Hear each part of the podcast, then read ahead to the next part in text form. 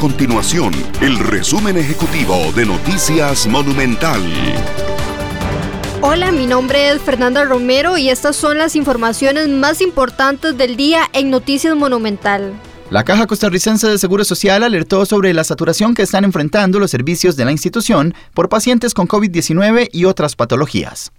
El pasado fin de semana la institución se quedó sin camas para trasladar pacientes que llegan a las áreas de salud y servicios de emergencias. Se reportó una ocupación de hasta el 105%, al punto que no se pudieron trasladar 24 pacientes.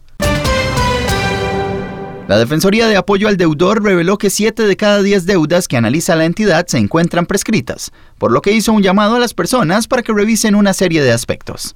Las deudas comerciales, que son aquellas por tarjetas de crédito, vehículos o electrodomésticos, tienen un plazo de cuatro años para prescribir. Eso sí, se interrumpiría si el deudor es notificado o realiza algún pago. Estas y otras informaciones usted las puede encontrar en nuestro sitio web www.monumental.co.cr. Nuestro compromiso es mantener a Costa Rica informada. Esto fue el resumen ejecutivo de Noticias Monumental.